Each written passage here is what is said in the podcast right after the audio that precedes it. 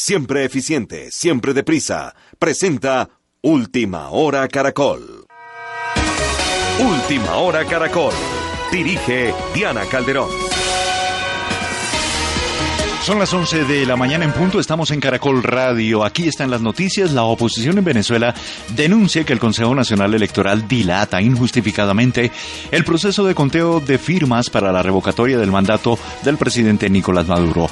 Saludamos a la enviada especial de Caracol Radio, Andrea Aguilar. La Mesa de Unidad Democrática acusó al Consejo Nacional Electoral de ese país de violar los lapsos establecidos en la Constitución para el revocatorio de Maduro al negarse a continuar el proceso de conteo de planillas en estos últimos días. El alcalde de Sucre, Carlos Ocariz, afirmó que ya se contaron casi ocho veces la cantidad de firmas requeridas en esta primera parte del proceso. Ojo, son cifras del mismo CNE. Esto no es una proyección nuestra. Hay actas que ahorita el ingeniero Roberto Picón va a mostrar lo que ha sido día por día el proceso. La oposición venezolana afirmó que el órgano electoral está en operación tortuga para estirar los plazos y evitar que Maduro salga del poder antes de finalizar este año. Centenares de colombianos han regresado al país, así sea de forma temporal, para recibir atención médica que no cuentan en Venezuela y pasan la frontera. Mauricio Parada. Fidel, en total han sido 811 colombianos que han requerido ser valorados por médicos y personal del Instituto Departamental de Salud en Norte de Santander, aprovechando el mecanismo llamado cordón humanitario habilitado por el Gobierno Nacional tras el cierre de la frontera decretado por Venezuela. Los connacionales han requerido la compra de medicamentos, acceso a servicios especializados o consulta médica desde que se dio apertura el pasado 10 de abril al puesto de control en el puente internacional Simón Bolívar. Según las estadísticas entregadas por Juan Vitar, director del instituto, más del 60% ingresaron para la compra de medicamentos. Estas personas, después de recibir los servicios médicos, han decidido en su mayoría retornar al vecino país por voluntad propia, afirmando que han estado durante años en Venezuela y tienen la mayoría de su familia allí. Gracias Mauricio y el comercio se activó en el eje cafetero con motivo de la celebración del Día de la Madre. Adrián Trejos. Buenas ventas espera el comercio en este Día de la Madre, aunque durante el fin de semana ya el comercio se ha movido en la ciudad de Armenia. El presidente ejecutivo de la Cámara de Comercio, Rodrigo Estrada. El Día de la Madre es un día muy importante por tanto por los significados que lógicamente tienen nuestras mamás, como también por la parte comercial. Los empresarios, digamos, están prepagados, están organizados, hay actividades en el centro, en los municipios, en los, centros comerciales y la invitación a la gente es que lógicamente compre en, el Quindío. Aunque hay regalos para todos los gustos, muchos locales comerciales implementan la estrategia del bono de regalo, con el que permiten que las madres puedan escoger lo que deseen en este día. En el mundo, en Egipto, un joven fue detenido por burlarse del gobierno a través de un video que publicó en Facebook Daniel Gallego. El joven de 19 años fue arrestado en su casa en el Cairo y tiene que estar cuatro días en detención preventiva por incitación a participar en manifestaciones y por difusión de un video que el Estado. Según su cuenta de Facebook, el joven es miembro de un grupo llamado Street Children, Niños de la Calle. Este grupo difunde regularmente videos satíricos en los que se burlan de las decisiones del gobierno a quien acusan de encarcelar a la juventud. En el último video, algunos jóvenes se burlan en una canción de la devaluación de la libra egipcia y la evolución Arabia Saudita de dos islas del Mar Rojo. Estos dos temas produjeron muchas protestas en el país y para detener estas manifestaciones, la policía dirigió preventivamente una intensa campaña de arrestos en los círculos de defensores de derechos humanos, de la juventud laica y liberal, de blogueros, abogados y periodistas. Keiko Fujimori saca una leve ventaja de 2,8 puntos porcentuales frente a Pedro Pablo Kuczynski de cara a la segunda vuelta de las elecciones presidenciales de Perú, al obtener el 51,4% de los votos válidos frente al 48,6% de su rival. El documental sobre deforestación, el conflicto medioambiental y social que existe en la frontera entre República Dominicana y Haití estreno mundial esta semana en el Festival de Hot Cots en Toronto, pues se presentará ahora para su exhibición en televisión. A esta hora 11 de la mañana, 5 minutos, se presenta cierre total en la vía Vía Vicencio Yopal a la altura del kilómetro 28 por accidente de tránsito.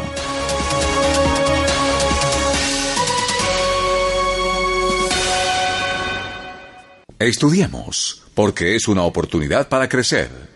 Banco de Bogotá presentó Última Hora, Caracol. Más información y entretenimiento en www.caracol.com.co. Cuando te decides a comprar casa y empiezas a soñar, todo es perfecto, hasta que te dicen... Señor, toca hacer un estudio de títulos. Por eso existe el crédito de vivienda Banco de Bogotá, para que todo siga siendo perfecto, porque cuentas con asesores especializados para trámite de la financiación. Banco de Bogotá. Estrenemos. Somos Grupo Aval, vigilado Superintendencia Financiera de Colombia. Sí, son como cinco cajas. Bueno, 40. Mejor dicho, 100. ¿O son 102? Pregunte por Deprisa Mercancías si necesita enviar desde su negocio o empresa un alto volumen de paquetes de entre 5 y 100 kilogramos. Creemos en un mundo más eficiente. Siempre eficiente. Siempre deprisa. Con la televisión de ETV puedes pausar y retroceder en vivo. Disfruta. Puedes pausar y retroceder en vivo. Puedes pausar y retroceder en vivo. Disfruta lo mejor del entretenimiento en tu casa. Pausa y retrocede tus series favoritas, películas, partidos y todo lo que te encanta ver. Convotízate ya con televisión digital, internet de alta velocidad y telefonía local ilimitada. Llama al 377-7777. ETV, donde quieres estar. Aplica condiciones y restricciones. Cuando te decides a comprar casa y empiezas a soñar, todo es perfecto, hasta que te dicen... Señor, toca hacer un estudio de títulos. Por eso existe el crédito de vivienda Banco de Bogotá, para que todo siga siendo perfecto, porque cuentas con asesores especializados que te acompañan en cada trámite de la financiación. Banco de Bogotá. Estrenemos. Somos Grupo Aval, vigilado Superintendencia Financiera de Colombia. ¿Y usted? ¿Cómo durmió anoche? Comodísimo. Colchones comodísimos para dormir profundamente. ¿Y usted? ¿Cómo durmió anoche? Comodísimo. Colchones comodísimos para dormir profundamente. Yo llevo un ring de boxeo en mi nueva Oroc. Él tiene el poder de la pickup con la nueva Renault Duster Oroch. Una pickup con el confort de una camioneta cuatro puertas cinco puestos. Precio de lanzamiento 57 millones 990 mil pesos. Nueva Renault Duster Oroch. El poder de la pickup. Ahora para todos. Aplican condiciones y restricciones. Con la televisión de ETV puedes pausar y retroceder en vivo. Disfruta. Puedes pausar y retroceder en vivo. Puedes pausar y retroceder en vivo. Disfruta lo mejor del entretenimiento en tu casa. Pausa y retrocede tus series favoritas, películas, partidos y todo lo que te encanta ver. Convotízate ya con televisión digital, internet de alta velocidad y telefonía local ilimitada. Llama al 377-7777. ETV, donde quieres estar. Aplica condiciones y restricciones. Hola Pablo, ¿qué vas a comer de onces? Pues en Soy. Pero Pablo, usted es diabético. Sí, por eso. En Soy tienen Soy Diabéticos, un delicioso complemento nutricional que te lo puedes tomar en cualquier momento del día y que junto con una dieta adecuada ayuda a controlar mis niveles de azúcar. Aceptado por la Federación Diabetológica Colombiana. Yo llevo un ring de boxeo en mi nueva Oroc. Él tiene poder de la pickup con la nueva Renault Duster Oroch. Una pickup con el confort de una camioneta cuatro puertas cinco puestos. Precio de lanzamiento 57 millones 990 mil pesos. Nueva Renault Duster Oroch. El poder de la pickup. Ahora para todos. Aplican condiciones y restricciones. Por ti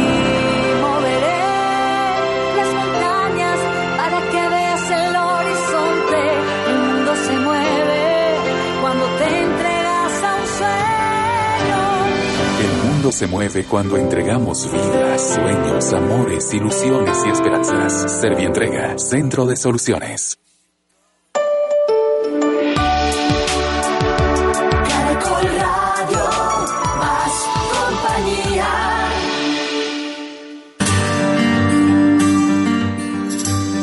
Historia del mundo. Diana Uribe.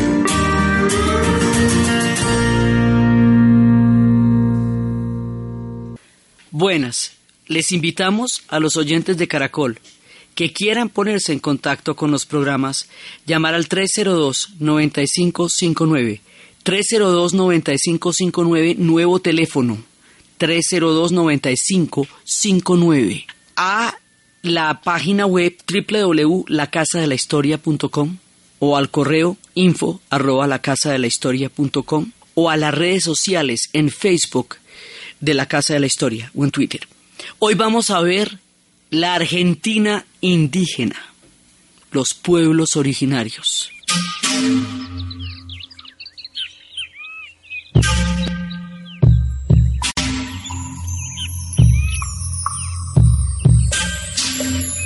Indio buscando en el monte dulce vaina de amapí, siempre mirando la cría, con viveza taloquí.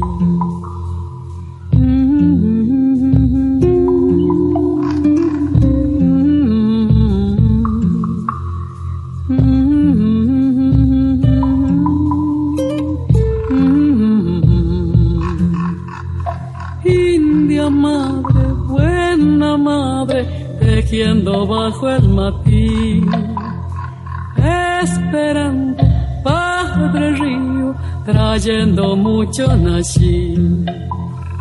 Indio siguiendo pisada por la huella liguané, carne sabrosa y asada, el sabor del novagué. Tierra linda, muy tranquila, mis toletunas maíz, buscando mieles del monte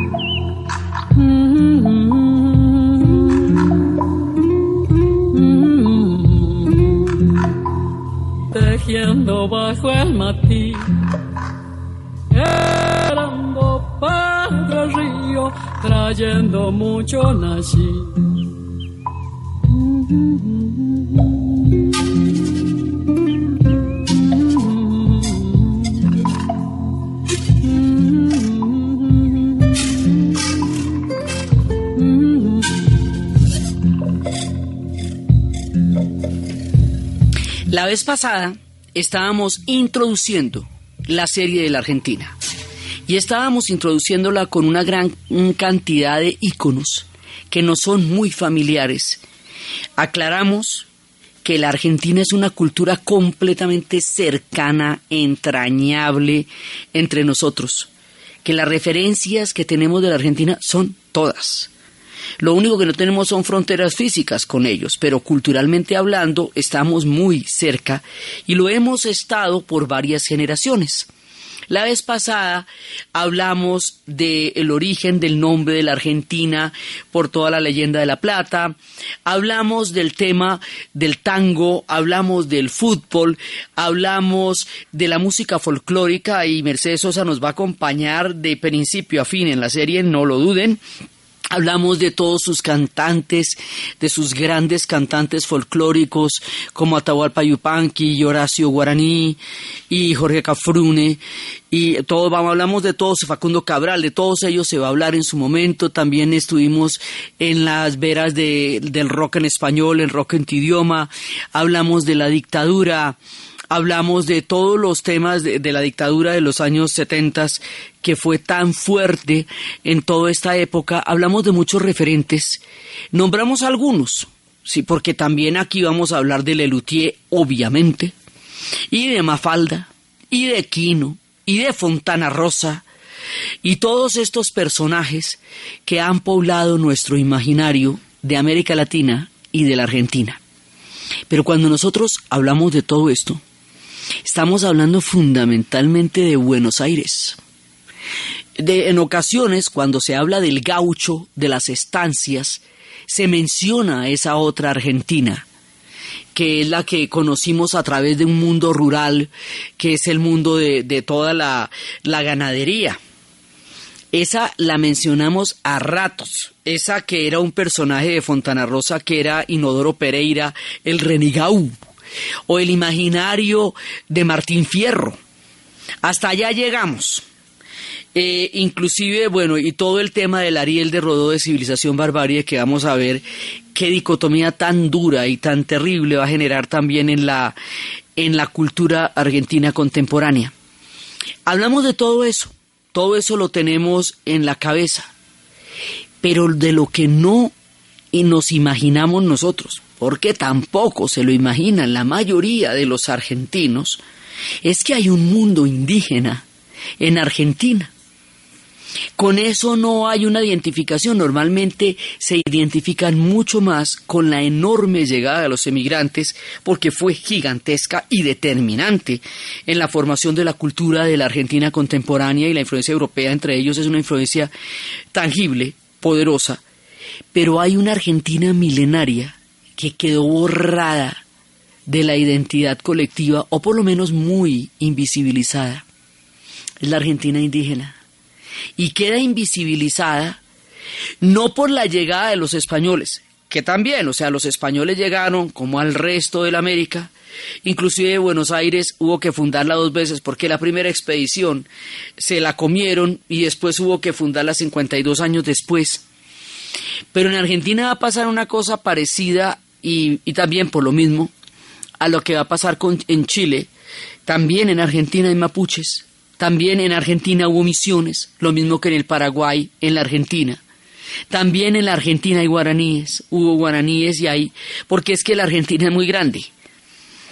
Pero resulta que no es, o sea, aunque la llegada de los españoles, por supuesto, va a generar un impacto muy grande, indudablemente, y va a traer las misiones, la llegada de los españoles más que todo va a ser es un corredor, que es lo que nos lleva desde el Potosí hasta el Río de la Plata para sacar la plata para España que como habíamos visto era muchísimo más fácil que sacarla por, eh, por el Pacífico, vía Callao, Panamá y, y de ahí para el Atlántico. Esa vuelta está más larga. Entonces eso termina generando, es como una especie de corredor donde hubo de todo, hubo misiones jesuíticas, hubo, eh, diferentes eh, misiones españolas, pero después de un tiempo va a haber una guerra brava contra los españoles, lo mismo que la que dieron los mapuches. Y esa guerra tan brava va a hacer que simplemente sobreviva un corredor. Y esto es una parte que es importante. Realmente la presencia española no llegó en el sur hasta el extremo del continente. Vimos que en Chile no llegó más allá del sur del Biobío porque la cosa con los mapuches fue a un precio muy grande y finalmente no lograron crear asentamientos allá. Tampoco van a crear asentamientos en la Patagonia, ni en la Pampa, ni en la Tierra del Fuego. No, ese pedazo quedó ahí. Y el mundo indígena sobrevivió durante varios siglos más mientras todo el mundo de Mesoamérica y del resto de Sudamérica caía y se presentaba ese gigantesco genocidio indígena que va desde las First Nations de arriba hasta abajo. Aquí esta gente sobrevive mucho más y van a ver mucha gente, muchísimos pueblos indígenas.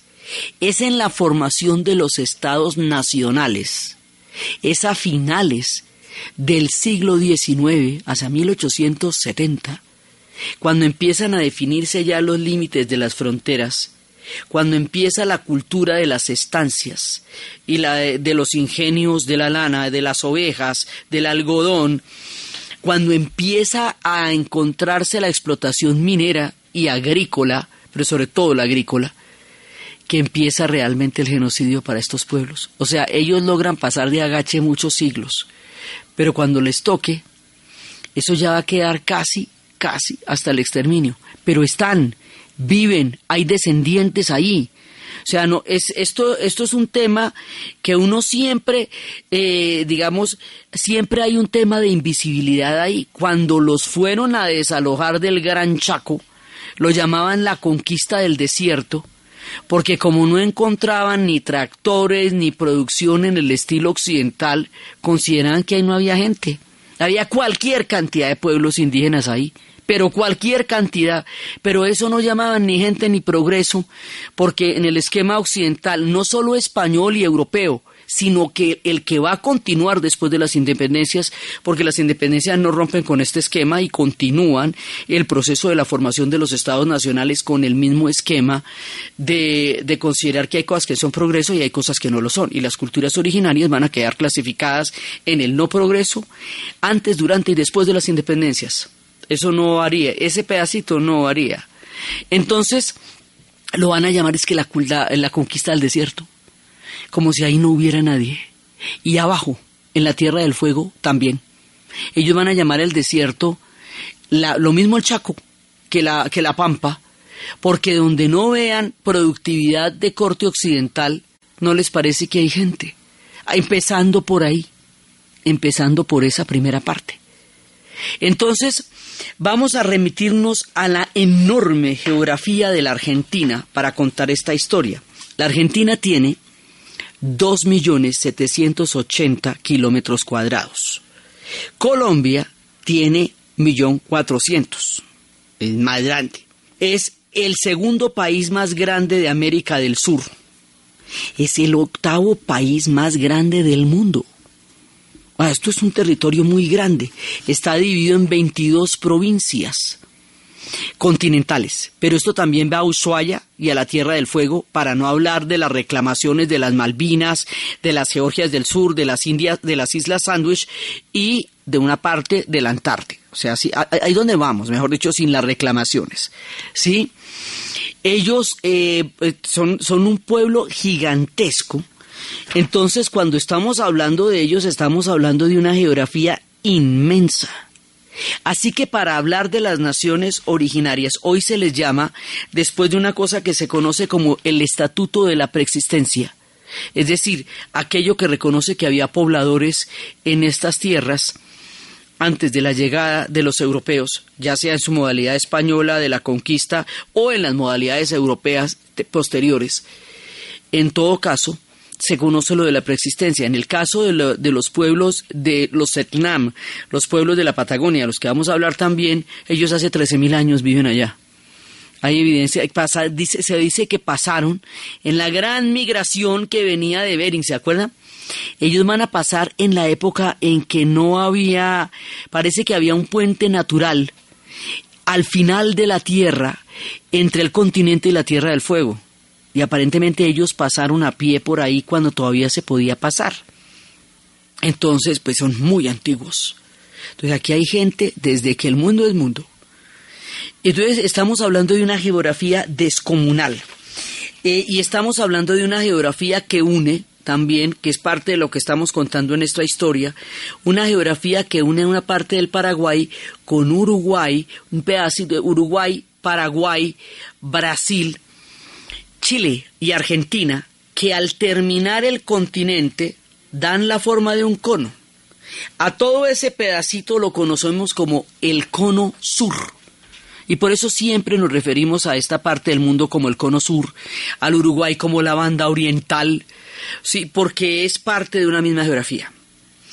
Las fronteras no existían. Las fronteras se vienen a definir en el siglo XIX en términos de las repúblicas y los españoles crearon los virreinatos en la época de su, de su presencia durante los 400 años y pico que estuvieron acá. Sí, y esos, y esos virreinatos inclusive cambiaron de administraciones con las reformas borbónicas eh, poco antes de la independencia, pero las fronteras geográficas no, digamos, siempre han sido las mismas. Por eso es que nosotros vamos a encontrar mapuches en Argentina como en Chile. Porque la cordillera de los Andes para ellos no es una barrera, sino un paso. Sí, siempre lo fue. Hay a un lado y al otro lado la montaña. Para ellos la cordillera no era una frontera. Es después que se establecen los límites de los estados por esa frontera. Vamos a encontrar guaraníes.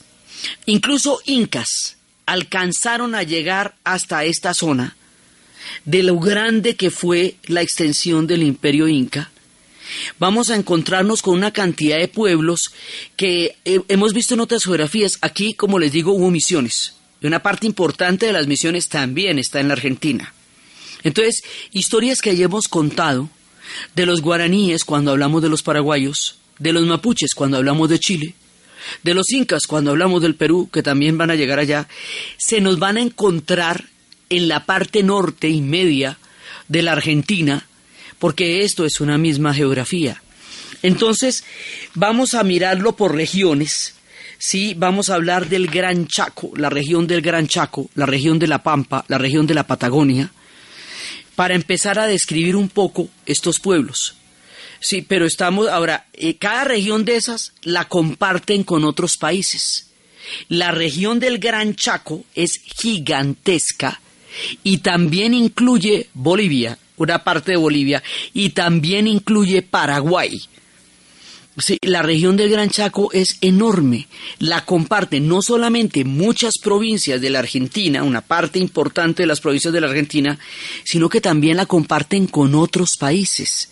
Porque eso es una gran región. Haga de cuenta el Amazonas. El Amazonas puede estar en cuatro o cinco países, pero el Amazonas es una región en sí misma. Sí, que ahí está Brasil, que ahí está Colombia, que ahí está Perú. Sí, pero el Amazonas es el Amazonas y un pedacito de Ecuador. Bueno, el Chaco también es el Chaco. El Chaco está en todas partes, es una región gigantesca hacia el punto norte de la Argentina, sur del Uruguay, pero es muy grande. Y es en ese primer lugar, en el Gran Chaco, donde vamos a empezar a narrar la historia de la Argentina indígena, de las naciones originarias, que es la manera como, haga de cuenta, a los canadienses en Canadá se decía First Nations, en Estados Unidos se llama Native Americans, los americanos nativos. Aquí se llaman los pueblos originarios.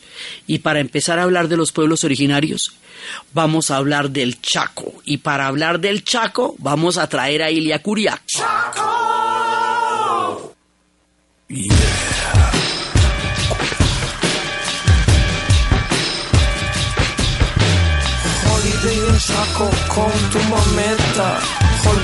Chaco con tu caseta.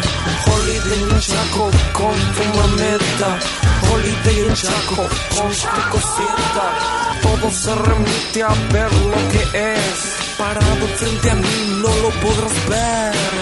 Húndete en el Chaco y comienza a rezar. Que del impenetrable no podrás zafar. Selva de mis venas, tierra de jaguar, árbol sangre verde que tú quieres podar. Dame bendiciones, hay que despertar. Chaco, piel de indio, nunca morirás en él.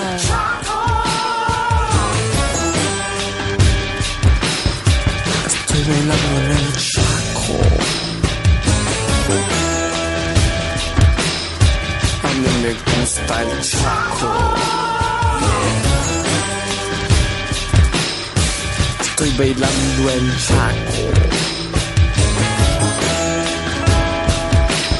Chaco, lo que llamamos el Gran Chaco, incluye Santa Fe, Córdoba, San Luis, Formosa, en Argentina, Paraguay y Bolivia. Es una región verdaderamente grande. En esa región había una inmensa cantidad de pueblos indígenas. Y como la historia de los pueblos indígenas quedó, digamos, aplastada bajo la historia de la creación de los estados nacionales, entonces la identidad indígena se perdió en una gran medida como un referente de la cultura colectiva de la identidad en Argentina. Y mucha gente no sabe, ya lo veremos cuando en la Tierra del Fuego, que la Tierra del Fuego estuvo, estaba y está habitada por comunidades indígenas muy antiguas. Porque no es solamente borrar a los pueblos, quitarle su tierra, quitarle su historia, sino borrar su existencia del paso de la historia. Y esto es gravísimo porque para la identidad en permanente definición de los pueblos de América Latina, la referencia del mundo originario de los indígenas es absolutamente crucial para mirarnos como totalidad, como multiculturalidad. Por supuesto, esta presencia en el Perú está viva desde las épocas de Caral, que cada vez la encuentran más vieja, más poderosa, más maravillosa y más avanzada. Entre más escarban, más se encuentran en Caral. Sí, por supuesto, el mundo eh, mexicano, permeado por completo por toda esa enorme cultura maya y azteca, nuestros propios pueblos eh, vivimos en una identidad indígena que estamos en todo el proceso de reconocimiento y todavía con una deuda histórica muy grande para llegar a, a reconocernos en ellos y a ellos en nosotros. Pero estas cosas que son tan distintas, en Argentina sí son mucho más graves por la impronta europea como único referente del mundo argentino. Por eso es importante que nos vayamos al Gran Chaco para mirar a los pueblos mocovís y escuchar su historia que es lo que vamos a hacer después de la pausa.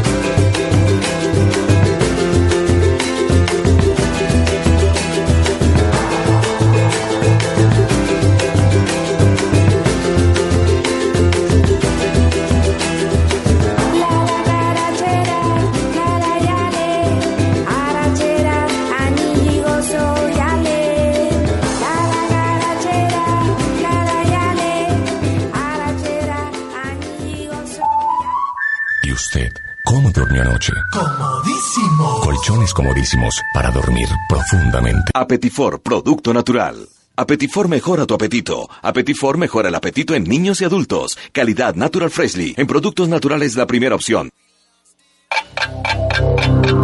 En Caracol Radio. Son las 11 de la mañana y 31 minutos. ¿Punto naturista? Gracias. Tiene Digestar Jalea con acción laxante, suave, blanda y placentera de Laboratorios Natural Freshly. Sí, señora. Tenemos la línea Natural Freshly. Digestar Cápsulas Forte y Digestar Fibra. Para otras afecciones, Apetifor, Venas Full, Gasof y Finacid. Y Freshly Pause cápsulas y Fibofor Fibra con probióticos. Naturalmente. Natural Freshly. Tratamientos científicos con productos naturales. En productos naturales, la primera opción. Con el sello del Instituto Farmacológico Botánico. ¿Y usted? ¿Cómo durmió anoche? Comodísimo. Colchones comodísimos para dormir profundamente. Trae tu número de siempre a móviles 4G ETV prepago. Cámbiate ya y conviértete en uno de los nuestros. ETV presenta Numeral Nuestro Deporte. Carlos Ramírez obtuvo el bronce en la tercera parada de la Copa Mundo de BMX en Papendal, Holanda. Lugar del ranking de la UCI, informó la cuenta de Twitter de la Federación Colombiana de Ciclismo. El pedalista antioqueño se prepara ahora para el Mundial, el cual se disputará en Medellín entre el 25 y 29 de mayo. Mi selección está presente en Caracol Radio. Luego de consagrarse bicampeón de la liga holandesa con el PSV, Santiago Arias publicó una foto en su cuenta de Twitter, arroba Santiago Arias 13, en la que luce el título alcanzado y posa con sus compañeros de equipo. Es el tercer título que el lateral de mi selección logra con el cuadro holandés, tras la Supercopa de Holanda conseguida en la anterior temporada. Arias fue titular en 32 de los 34 partidos jugados por el PSV en la presente liga y nunca fue sustituido. Móviles 4G ETV Prepago tiene algo nuevo para ti. Trae tu número de siempre y con cada recarga desde 10 mil pesos te damos durante un año 100 megabytes y 80 minutos de llamadas por WhatsApp para que te los gastes como quieras. Cámbiate ya y conviértete en uno de los nuestros en prepago. Móviles 4G ETV es de los nuestros. Llámanos al 018 127777. Aplican términos y condiciones en etv.com.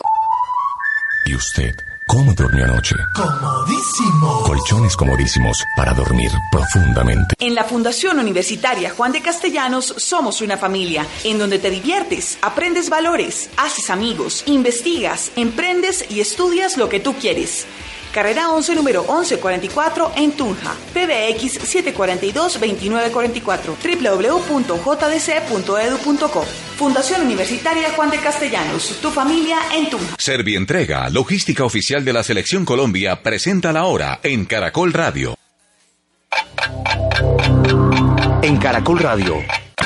Son las 11 de la mañana y 34 minutos. Por ti moveré las montañas para que veas el horizonte. El mundo se mueve cuando te entregas a un sueño. El mundo se mueve cuando entregamos vidas, sueños, amores, ilusiones y esperanzas. Servientrega, Centro de Soluciones. Este 9 de mayo, 12 de la noche, amaneciendo al lunes, así canta Colombia. No me den trago extranjero, que es caro y no sabía bueno, y porque yo quiero siempre lo de mi tierra primero. A través de Caracol Radio, más compañía, tendremos épocas de oro de nuestras canciones. Ahora que estoy ausente de mi Colombia, Notables invitados del ayer. hágame un triple maestro, pero hágame un triple bueno. Otros artistas con buena vigencia, canciones que a todos nos complacen. Estoy enamorado. En Así Canta Colombia, en Caracol Radio, más compañía. Y cada vez que pienso en tu dulzura. ¿Y usted?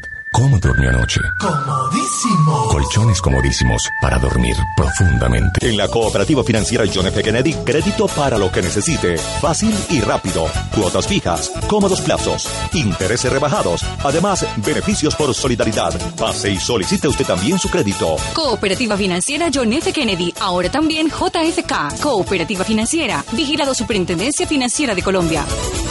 La paz se construye cada día. Mucho no más. Cierre la llave que está botando el agua, hermano. Mí no me venga a decir nada. Para eso yo soy el que pago aquí los servicios. No, pero es que el tema no es de plata, es de ser responsable, hermano. El acceso al agua es un derecho fundamental, pero ahorrarla es nuestro deber. Derechos humanos para vivir en paz. Una campaña de la Defensoría del Pueblo y Caracol Social. Famisanar te ofrece planes de atención complementaria para que digas yo puedo asistir a clínicas de tecnología avanzada, realizar autorización de servicio a través de diferentes canales, contar con la atención domiciliaria y recibir atención las 24 horas del día. Ingresa a www.famisanar.com.co, menú PAC y mira por qué elegirnos. En Famisanar trabajamos para que digas yo puedo. Adquirir un plan complementario de Famisanar. Vigilado Supersalud. Por ti moveré las montañas para que veas el horizonte. El mundo se mueve cuando te entregas a un sueño. El mundo se mueve cuando entregamos vidas, sueños, amores, ilusiones y esperanzas. Servientrega, Centro de Soluciones.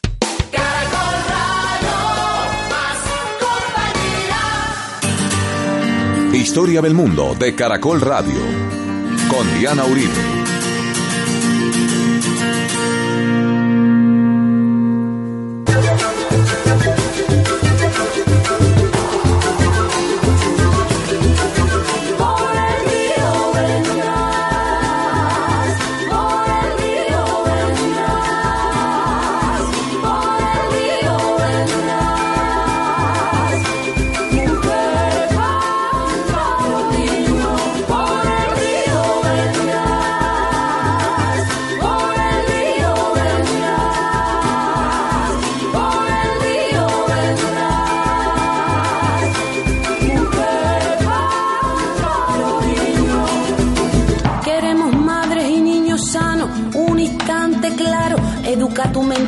No ser diferente. Habla continente herido, árbol estremecido. Tu cuerpo es memoria de lo vivido. Siembra amor en tu cuerpo, manantial de agua, cielo abierto. Un niño que corre sano del río se hace al mar. Una comadrona trae al mundo un niño igual que el médico en un hospital.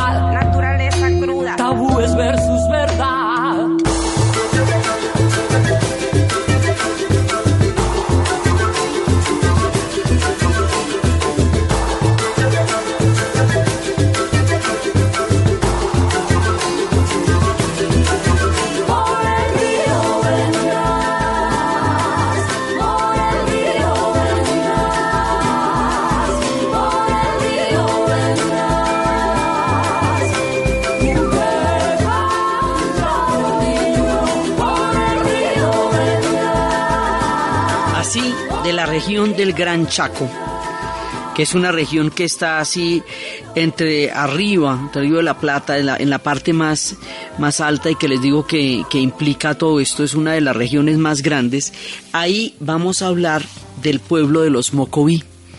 El pueblo de los Mocoví existe y tiene una cosmovisión importante y sufrió su digamos su momento más terrible durante la época de la famosa conquista del desierto. Entonces, para ellos el cielo está lleno de todos los recursos necesarios para la vida. Ahí viven seres poderosos que son los que le dieron la forma al mundo. No es para ellos un, lugar ni lejano ni inaccesible, sino que el cielo de los Mocovis comienza en la copa de los árboles. Es parte de su tierra y de su historia y es un camino vivo. Un árbol gigantesco todavía recorren. Como está lleno de seres poderosos, ellos pueden, primero están vivos, cerca de ellos, y recorren ese camino permanentemente de la copa de los árboles para arriba. Entonces su cielo es muchísimo más cercano. Para los mocovíes, La cantidad de estrellas que habitan en el cielo son mujeres, las estrellas son femeninas y son las responsables de la abundancia sobre la tierra. Es por ellas que la tierra es generosa y, produce la comida. Entonces ellos sacuden las ramas de los algarrobos para que caigan del cielo las vainas maduras y puedan comer. Para ellos las Pléyades, lo que los griegos bautizaron como las Pléyades, lo llaman el abuelo. Es el nombre de los mocovíes. Tiene significa abuelo y es lo que le dan a las Pléyades. Ellos tienen dicen que después de un periodo de invisibilidad aparecen hasta junio como anunciadoras de las heladas que son posteriores a la germinación de las semillas.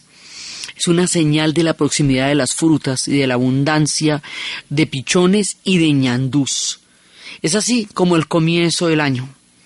Entonces, en el otoño y el invierno, el agua y la comida generalmente eran un problema, pero estaba la abundancia entre los poderosos del cielo. El tiempo de las Pléyades está fuera de la vista. Era de tristeza y significaba que el abuelo estaba enfermo. Hacía mucho ruido para que volvieran. Tenían que hacer mucho, mucho ruido para que volvieran y se quedaban toda la noche despiertos para ver si llegaban. Tiene una rica cosmovisión. Ahora hay un proceso de recuperación de la cultura de los mocovis. En su música, la canción con la que abríamos de Mercedes Sosa es una canción mocoví.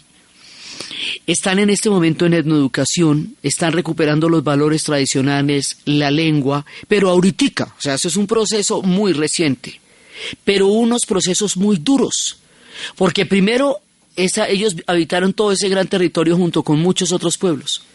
Entonces viene la parte española, que la parte de las misiones, y diferentes grupos, ¿no? porque estuvieron los jesuitas, pero muchos otros grupos. Hacia 1663 es cuando les digo que ya cuando ellos se convencen de que finalmente detrás de una gran cantidad de influencia que había con los españoles, lo que en últimas querían era sus tierras, es cuando va a haber guerras muy grandes. Y en esas guerras muy grandes es cuando se crean zonas periféricas, una especie de U que es toda la parte de arriba, de, que salvaguarda toda la parte para los españoles de lo que va a ser Potosí. ¿sí? Y toda la región que de Potosí vaya a conducir allá y otra parte de abajo que es cuando lleguen al río de la Plata para sacar toda la, la, riqueza.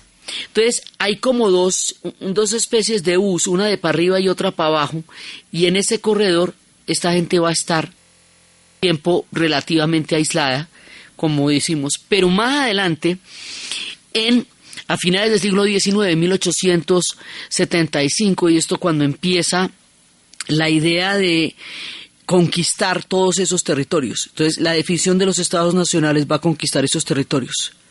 Y esos territorios ya, ya no van a ser conquistados con una misión evangelizadora. No, ya no tienen, como dicen, los blancos llegaron apurados ya no tenían la paciencia para ir y echarles el cuento y que mira y que tales. Inclusive una época en que las misiones de todas maneras los protegían y las misiones no, sí, había una condición cristiana, pero en las misiones había una autonomía muy grande de cultura aún así. Y de alguna manera los protegían de, de otro tipo de, de explotaciones que eran muy duras. Toda esta época aquí ya no pasa. Aquí lo que vienen es a por el territorio. Y aquí lo que van a formar es una explotación a gran escala. Y van a montar una agricultura gigantesca. Y para montar la agricultura gigantesca van a empezar a parcelar todos estos territorios. Y al parcelar los territorios, les van a quitar la movilidad. Y al quitarles la movilidad, van a evitar que los pueblos se contacten entre sí. Entonces, al no poderse contactar entre sí, pues no se pueden casar, no se pueden encontrar, no pueden eh, retroalimentar su cultura, entonces la cultura se va perdiendo porque quedan en zonas. La mayoría de ellos son recolectores. Cuando viene la época de la agricultura, las costumbres pasan por encima de las costumbres de ellos, les van alterando toda la tierra y al alterarle la tierra les alteran las costumbres. Cuando pasan este tipo de cosas, los pueblos van perdiendo lo que los une. Y mucho más cuando la tierra es parcelada o cuando empiezan a hacer intervenciones en la naturaleza, que, que acaban con la forma de vida de ellos. O sea, ya fue, ya fuera como en las primeras naciones cuando acabaron con el bisonte, y al acabar con el bisonte, acabaron con la subsistencia de los pueblos de las praderas. Aquí cuando se meten con una ganadería y con una agricultura, arriba es agricultura, abajo es ganadería. Cuando se meten con una agricultura de, del tamaño de la que se van a meter, intervienen directamente su forma de vida, su modo de ser recolector, y cada intervención de estas destruye el hábitat de una cultura. Lo mismo que cuando se desvía un río en los Guayú, con la delicadeza que significa el ecosistema del desierto, su forma de vida se ve físicamente amenazada, porque la poca agua que llega se ve desviada cuando desvían los ríos. Semejantes intervenciones por proyectos gigantescos destruyen las culturas milenarias y con ellas una riqueza irrecuperable. Entonces, esta misma historia se puede ver con diferentes elementos, con diferentes intervenciones, pero la mentalidad es la misma.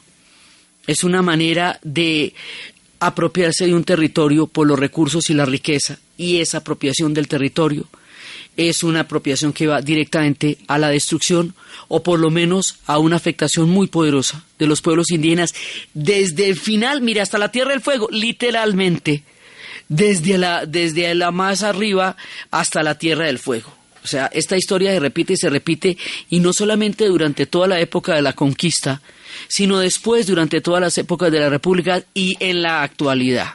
O sea, esto de lo que estamos hablando no es pasado, no, no es pasado en ninguna parte. Entonces a los mocovís, cuando les montan semejante película de terror, porque se llama La conquista del desierto, y para eso mandan unos generales que son los que van a hacer toda la, digamos, la, todo el tema de sacarlos, de expropiarlos. Esto se va a dar en el norte como se va a dar en el sur. En el sur va a ser brutal, va a ser absolutamente impresionante entre los Selknam, pero en el Chaco también va a haber toda una forma en que los van sacando de ahí y los van sacando, los van sacando. La campaña militar de 1884 es la de Víctor, eh, que lo llamaban, uno, había uno que lo llamaban el chancho colorado, de la cantidad de cosas que llegó a hacer allá.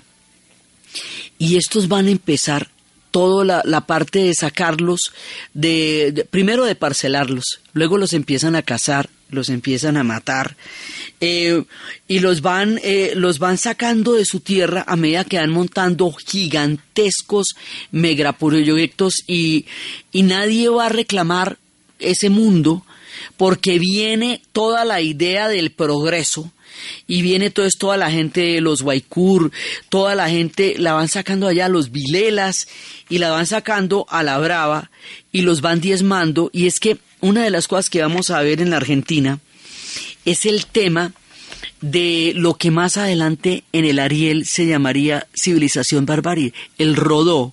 El Ariel, escrito por Rodó, va a plasmar la idea temprana en este continente de que todo nuestro mundo indígena y nuestra gigantesca y agreste geografía es como lo salvaje y que todo lo que viene de Europa es como lo civilizado y que esa tensión entre civilización barbarie es la civilización del continente americano. Es nuestra versión criolla del eurocentrismo. Entonces, cuando viene toda esta, estos megaproyectos, o sea, ahí la consigna es de sacarlos de ahí y hacer con esas tierras lo que se necesite hacer, lo que necesiten los blancos. Entonces, ahí va la sabiduría, se va con ello la sabiduría, llega la conquista, llegan las vacas, las líneas férreas. Acuérdense que una guerra por el Chaco, cuando estábamos hablando de Paraguay, entre 1932 y 1935, mucho tiempo más adelante. Bueno, pues esto tampoco ayudó. O sea, primero viene la gran conquista del desierto, y en la gran conquista del desierto es cuando específicamente los van a sacar para armar todo este proyecto férreo y todo este proyecto de, de, de agricultura. Y y luego vienen las guerras del Chaco, que es como la otra parte ya entre Paraguay y Bolivia, donde van a quedar también bastante diezmados. Entonces, ellos dejaron de ser dueños de la tierra, ellos dejaron de poderse movilizar en la tierra, todos fueron de una u otra manera captados para trabajar en los ingenios del algodón. Ellos no, es, es del algodón, de lo que llaman los ingenios. Y al trabajar en el algodón, pues se va perdiendo el carácter recolector se va perdiendo las sabidurías y cuando más adelante lleguen todas las ovejas, pues evidentemente va a ser más fácil cazar ovejas que guanacos porque los guanacos son bastante más briosos y con toda la intervención del proyecto nacional se va acabando el proyecto indígena, o sea, el proyecto del Estado Nacional se vuelve incompatible con el proyecto indígena. Y por supuesto más adelante veremos que las estancias, sobre todo en la parte pampa y sur, van a ser mucho más graves. Entonces, como se sobreponen y uno destruye al otro, esta identidad se va perdiendo. Y al irse perdiendo esta identidad se va invisibilizando de la, de la narrativa colectiva. Y es ahora, y solo ahora, cuando están haciendo un trabajo de cultura poderoso para traer de nuevo la lengua y la cultura de los mocovíes y de los pueblos que aún viven, existen y comen y caminan. 哟。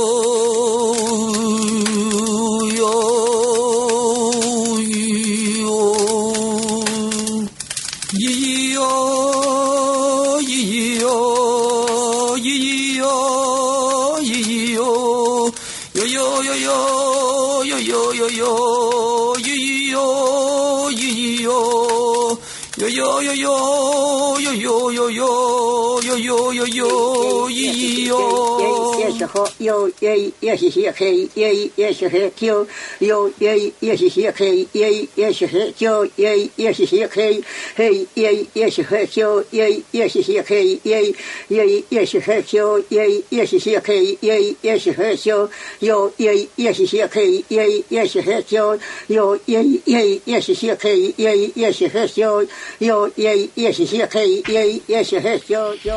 Todo esto también es Argentina como todo esto también es América.